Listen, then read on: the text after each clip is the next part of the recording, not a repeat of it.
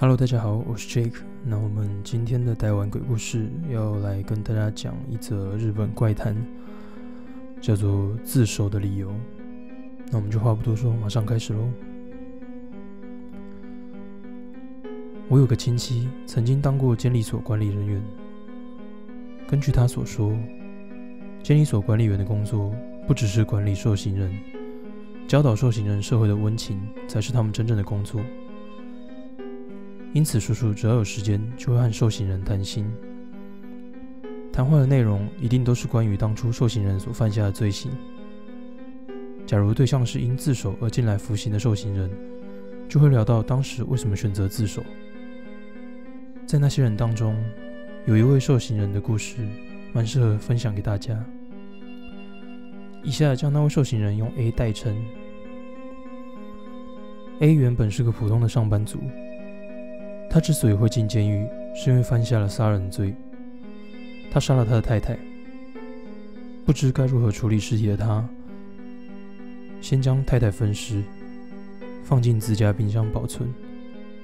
下班回家后，他从冰箱拿出一部分尸体，把肉细细切碎，骨头则是用果汁机打个粉碎，最后再倒进马桶冲掉。接连几天。尸体的大部分都已经从马桶冲走了，最后还留下头部。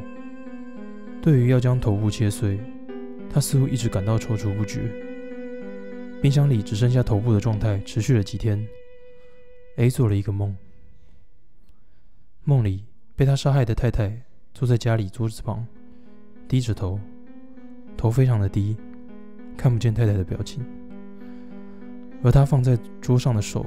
咔嗒咔嗒的颤抖着，随着颤抖的速度越来越快，指甲、手指开始飞散到桌子的周围。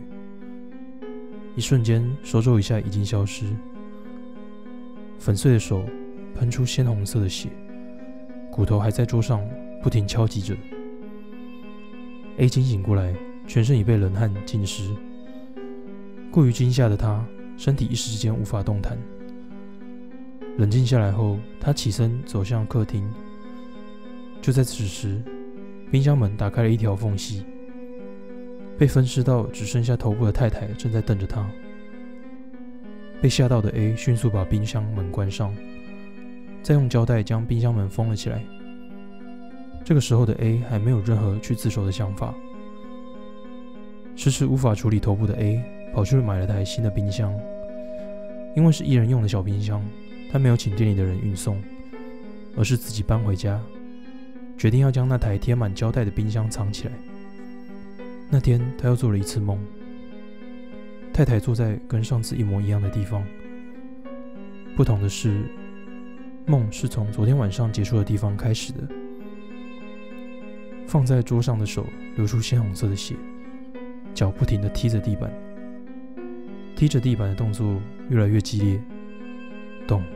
咚，咚，咚，咚咚咚咚咚咚咚咚咚咚，血滴到地板上，脚上的肉开始飞散，桌子上的手不停挥舞，血也四处喷洒，还飞溅到 A 的脸上，但 A 却只能动弹不得的看着那幅光景，脑海中不断大喊：“快点醒来！”却无法结束这场梦境。房间里四散的血液反射着诡异的光芒。突然间，太太的四肢停下动作，一直深低着脸的脸庞缓慢地向上抬起，垂下的刘海粘在脸颊上。从头发的间隙中，太太的眼神由下往上狠狠地瞪着 A，脸完全抬起来的时候，把我的身体还我。伴随着太太的惨叫声，A 总算醒来，全身一样是汗湿的状态。此时，A 下定决心要动手处理太太的头部。当他冲出棉被来到冰箱前面时，刚刚的念头已经完全消失。缠绕在冰箱上一圈又一圈的胶带变得破碎不已。太太的头颅从冰箱里滚落，掉在地上。那双眼睛睁大着，狰狞的瞪着 A。，A 终于放弃，决定自首。叔叔说，被害者的恨意是永远不会消失的。那我们今天的台湾鬼故事就到这边结束喽。如果有什么想要和我们分享的，或是想听我们聊聊的故事，也可以在下面留言让我们知道。那我们就下次见喽，拜拜。